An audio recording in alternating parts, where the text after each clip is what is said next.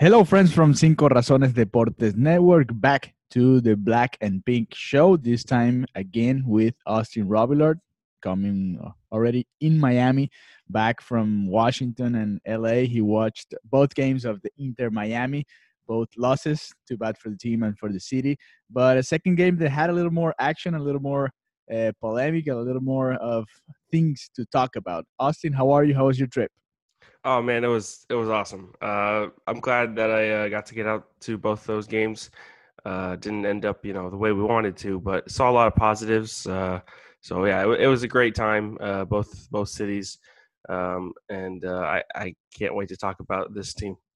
Yeah. So, okay, the second game we started winning very fast. Two minutes, the first goal of the team, historic goal uh, Rodolfo Pizarro, of course, scoring that goal, and it looked like the team was gonna get a, an easy W, especially after the game, the the way they were playing, until the seven crazy minutes happened in the second half. So uh, let's let's go first to what you saw in the first half. Is those uh, are those the, the best minutes we've seen from Inter Miami so far? Oh, uh, definitely. Um, I think that the, those first after you know the the first goal and I think it was a minute and 48 seconds in there was a lot of confidence um, and we were playing much much better than DC United uh, everybody could tell. Um, and I think the whole game we were actually playing better than DC United. It was just those 7 minutes that really you know screwed us over. But when Diego Alonso decided to change up his tactics fully and go with three center backs it was I was a little little concerned. I, I, didn't really know how I felt about it, and um, but once the game got on, you saw that it worked a lot. Um, when the wingbacks, you, you, when you watch the game, the in the first half, the wingbacks were playing almost directly on the line. I mean, it was the three the three center backs, and all Diego Alonso wanted to do was play down the line and switch to play as much as possible. I mean, Nealis and Ben Sweat, who both had really good games, I think, um, played almost directly on the line, no matter where the ball was. Um, so that was interesting to see. But then it kind of left us open in the back when it when you were running down when they were coming in. Um, so it led to them getting a lot of crosses in um, early in the first half. Um, we kind of shut that down when it came towards second half. There weren't as many crosses from them, uh, especially because you know we got a red card, so we had to change it up a little bit. But yeah, um, I think our center backs did a great job. Reyes, Torres, and Figal looked great when they were all on. Um, so I don't, I don't think he's going to go away from that formation. I think he's going to go with it again against LA Galaxy. But it was a great, it was a great first half. Um, yeah, but how, how's, how's he going to do it if uh, Torres is out? Yeah, I, I'm not exactly sure on the rules. If he's suspended, then yeah, yeah, uh, he, he, is suspended. Yes. Okay, so then yeah, I guess he goes back to a four-two-three-one. I mean, that's that's the only way. It's uh, it's going to be really, really interesting. But Reyes and Figal should be perfect back there. I mean, Reyes, Reyes had a saved, great game. Yes. Yeah, he saved us what twice or three times with the yeah. one-on-one where he was running, tracking back. Yeah. Um, he he seemed fantastic. Uh, great signing by us. Um, and Figal was, you know, not as dominant as he was against LAFC, but still showed absolute class. Yeah, that's true. All right, so this crazy minutes happened. Torres gets a, a, red card right before or in the same play as that ended up in the second goal from Miami that wasn't allowed. So, uh, do you think it, they, are just not ready to to face those type of challenge? They just got it looked like they just got out of the game so fast. The red card, the first goal, the penalty kick that that was a dumb foul in my opinion. Then the second goal, I think it was a an error from Robles at the goal. Uh, I mean, it, it, looked like he could have done something else with that free kick, and so everything happened so fast. Is that is, you think that's that's just part of being an immature team, or what happened there? I think it does have to do with being an immature team. I think the tension was really high, and you know, after Lewis Morgan scored, and you could tell in the stadium there was some kind of there was some kind of feel in the air. Yeah. And when that yellow when that red card was given out on the screen, I will say they didn't show anything. I had no idea what was going on. Okay. I'm sitting on the opposite side, so I didn't even get to see the handball until after the game. Um, so I was I was so, livid. yeah, I know. We saw you tweeting, so I was like, "Hey." I was not. Yeah, I was not happy. Um, but I, I, I guess when you look at it, it is a red card. Um, is but if Lewis. Morgan never scores that goal, we're up one 0 for the rest of the game. I mean, yeah, it, it was tough, and we did actually have another free kick goal in the first half too that the ref, quote unquote, wasn't ready for, and we Mhm. scored. But it was what it was. yeah. Um, but yeah, so those seven minutes, the tension was really high, and being a new expansion team, the adrenaline is going. And after they scored the first one, you you could just easily tell the second one was coming. I mean, um, the the fans were going crazy. The players for DC United went over to the supporters section, were pumping them up. I mean, it was it got loud in that stadium. The energy was so much on their side. The momentum shifted so quickly in those seven minutes that i i you could just tell the second goal was coming. So that was it was a tough, tough feeling. Um, seven minutes were really rough, but then after the seven minutes, yet again, even down to ten men, we were still the aggressor. Yeah. We were still on the front foot. We were still pushing them, um, and still controlled the ball. Which, you know, I mean, yeah, we're down two one, and they're probably playing back a little bit, but yeah, they backed up a little bit. yeah, but still, to see that um, we gelled a lot better this game than we did with LAFC. You can tell the team built chemistry within the week, which was really, really, really good to see. Um, so yeah, I, it was just those those seven minutes of uh, tension and high adrenaline that got to our heads, and if it weren't for that, I think the game could have end, could have ended up being two or three nil our side. uh, If Yeah. I'm totally honest. Yeah, I was watching the game, and I, I and I told the people that was watching the game with me, uh, I said, "This team plays well. They're just still getting to know each other. They're fast. I saw a fast team going on. Yes. Uh, they got together re- really well. So I think that it's gonna be good. It's probably gonna take some time. It's not an easy schedule anyway. They have Galaxy coming up, and but they're gonna have three games at home, so that could help a little bit, trying to get that chemistry going up a little, and then uh, trying to win some games because now, I mean, they played a great game, but they lost again, and they don't want to get too back uh, too far behind uh, the competitors. So th- watching that uh, Inter Miami side playing with 10 men being superior than DC United. Uh, do you think that's a good thing for the future? Do you think that could bring some uh, hope to the team, to the fans that are going to uh, be there on Saturday?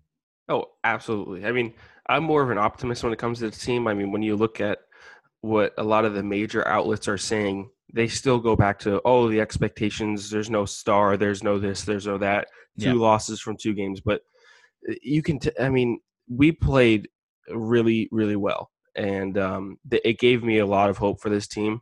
And I had it even after the first game because we were on the front foot at times against the best team in MLS, and we had so many chances that first week. Um, same thing with the second week. So many chances. Um, now, I, I think that this is going to be really key here. When Robbie Robinson got hurt, um, the game, our, our, our attack changed so much. And Juan Agudelo looked, dare I say, awful. I mean, he does not belong on this team. He does not. He cannot be the striker. Um, I don't. I think. I, I doubt that Agudelo starts if Robbie Robinson's not fit. He posted on his Instagram. Robbie Robinson posted on his Instagram saying that it's not a serious injury and um, you know he, he'll be back soon, but we don't know how soon that's going to be.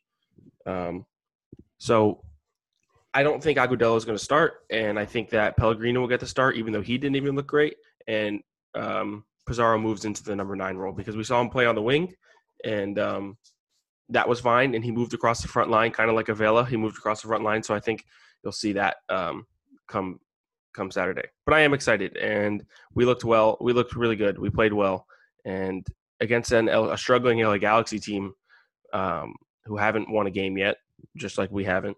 Um, who had also high expectations. I mean, they're basically the Galacticos of LA, of the MLS. They are the mm-hmm. number. They are the team that you know MLS looks for when it comes to success and quality. So, with them struggling, I think this is a real opportunity for Inter Miami to finally get some points, especially at home. Even maybe without the fans there, we'll, we'll see. Yeah. Well, that's that's the next topic. So the coronavirus is making a lot of leaks around the world, not just in the, not not just in the United States. uh, to cancel games or to play without public. We saw the Champions League that's already uh, playing today, Tuesday, with the nobody in the PSG Dortmund game. Barcelona already confirmed that uh, the second leg of that uh, round against Napoli is going to be with no public as well. And yesterday, for those listening today, it's a Tuesday. On Monday, uh, NHL, NBA, MLB, and MLS, they all uh, signed a letter saying that they're to restrict access to journalists. They're not letting players sign autographs for fans, obviously. So it's getting real here in the United States. And as a fan, I want to ask you: Are you worried you're, you're gonna you're not gonna really enjoy the MLS season this year? Because I mean, the first home game is this weekend. Uh, for now, it's just they're journalists, but maybe in the future they they're gonna have to just even play without pub, uh, public or just you know what? We're gonna suspend the league until it's safer for everybody. I mean yeah of course. Uh, i'm a little worried uh, you know not being able to go out to our first ever game on saturday or whatever it may be not being able to do any event at all um, would be heartbreaking. Um, but we do have to understand that safety is a priority here safety has to be and the leagues have it right when it comes to their priorities and protecting the players and the fans from anything at all is is the, is the priority. Um, we have to understand that as fans, um, even as media. You know, you mentioned they they're cutting down on those. You know, any any player interactions at all, really, um, because they need to understand that their players need to be protected. They know that their players need to be protected, and as do the fans, and protect them from themselves as much as they possibly could. Do I think that this Saturday game will be behind closed doors? No, because I haven't seen a lot from the MLS. Um, even though we've seen in you know um, the Serie A, La Liga, Champions League, um, and even now the Europa League. Um, because I follow Man United, obviously they uh, they just announced that their game will be behind closed doors this Thursday. So you're starting to see a lot of that in Europe, where it's a lot more serious than it is here in the U.S. Um, hopefully, you know, for everybody, it doesn't get as you know serious as it's projected, because of course we want to protect everybody at all costs. Uh, that's just that's just got it. That's just part of humanity. Um, it's tough, and you know they just canceled an event Inter Miami first. Not well, they canceled half the event, I should say, for season ticket supporter or season ticket holders. Um, they sent out an email two weeks ago, maybe, saying that tonight, which is March 10th, Tuesday, there would be an open training session um, between 7 and 8 o'clock. And they gave you a free ticket. You had to RSVP, and you get to see the open training session. And then you also get to do, um, there are photograph opportunities with the players and autographs uh, to be signed as well. Um, but just, you know, two days ago or yesterday, they sent out an email saying that they are going to cancel the autograph and photo opportunity portion of this event. Um, they didn't say it was solely due to the coronavirus fears, but you can you can fairly assume that that's the reason, and it sucks. Eh, but we have to understand that as fans, um, and if they are to close doors at any time during this season, as much as it sucks, we need to understand what the league is trying to do, and it's protect its players and like I said, protect the fans basically from themselves. So um, I think we'll we'll enjoy this season no matter what, um, no matter what we get. You know, it's been so long since the Fusion were here. Um, I, I and this this team has been seven years in the making. So I think we'll enjoy everything that we possibly can get. Um, just like we have with the first two losses, we're still enjoying. Um, but I would rather be able for the majority or the, mo- the most possible people to enjoy Inter Miami for years to come, other than just the inaugural season, if that makes sense. Um, I'd rather everybody be as safe as possible and make it through one of these, you know, crazy pandemics that just sadly happened. Sadly happened, um, and enjoy Inter Miami for as long as possible because that's what it's really about. And um, priorities need to be set right. And protecting all safety of players and fans is is is the way to way to go about it. So, yeah, that's right. I agree with you. Austin's gonna be uh, safety is the first priority. And we just got the information that La Liga is going to play without public for the next uh, two rounds. So it's you know it's gonna it's gonna be a more common thing. Probably the NBA is gonna follow.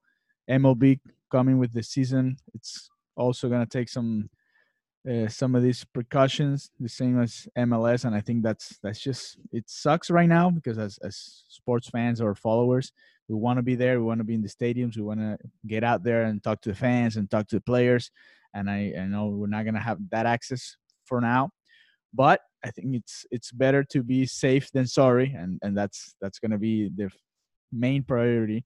I think here in the United States, especially after what we saw in Italy, in, in Europe as, as as a whole, and in well, obviously back in China. So Austin, for this Saturday, what uh, which lineup would you use, and what do you expect from the team? Um, I'm gonna I'm gonna say he switches if yeah, since Roman Torres is suspended, I, I expect a four-two-three-one. But I, uh, you know, it, mm, it, could he could go back to the same formation and use Makoun, but I think because of the striker situation, um, with Robbie Robinson probably not being able to play, he uses a four-two-three-one. Slots Pizarro in the number nine, uh, Pellegrini and Lewis Morgan out on the wings. Maybe Lee Nguyen at the number ten role. Let him come on. Uh, Victor Ulloa and Wil Trapp, who have seemed to be a decent pairing in the midfield. But I will say I'm very, very happy with those two. They, will be those two holding midfielders. Uh, Nealis will start again on the right, who had a decent game uh, for it being his first game back home in Washington because you know he went to Georgetown and won the national championship with them, so that was cool. Um, cool to see him play there. Uh, and then left back will be Ben Sweat. You'll probably have Reyes and Nico Figal, and then of course Robles. Um, that's probably going to be our starting eleven. I would be interested. It'll, it'll be interesting to see if he goes back to a five in the back and slots Makoun as a center back. We'll see because it did work well in the first half, so we'll see what happens there. But uh, look, look, look for Alonso to change it up yet again. First win of the season. Yes. yes, first win of the season. Um, hopefully, hopefully. I, I think that stadium is going to be rocking, and uh, yeah. if you know we get to go, uh, I think it's going to be absolutely insane. The atmosphere will be nuts, and um, we're going to bring it. Hopefully. Hopefully. So yeah, hopefully, and we'll we'll be there and hopefully we get to know each other, Austin, and we record from the stadium. So thank you guys for listening, and we'll be back uh, hopefully soon. Hopefully with uh, a good story, a lot of public there in Fort Lauderdale for Inter Miami for their first home game. We're all excited here in South Florida, even though it's not in Miami. We're all excited because we're gonna get to finally have a professional MLS team here in South Florida. So go support Inter Miami, and we'll listen to the next show very soon. Probably with bad news, but hopefully not. Hopefully coronavirus stays it put yeah. stays in Broward and doesn't go to anywhere else. So thank anywhere you, else. Austin, and I'll talk to you very soon. Thank you, Ali.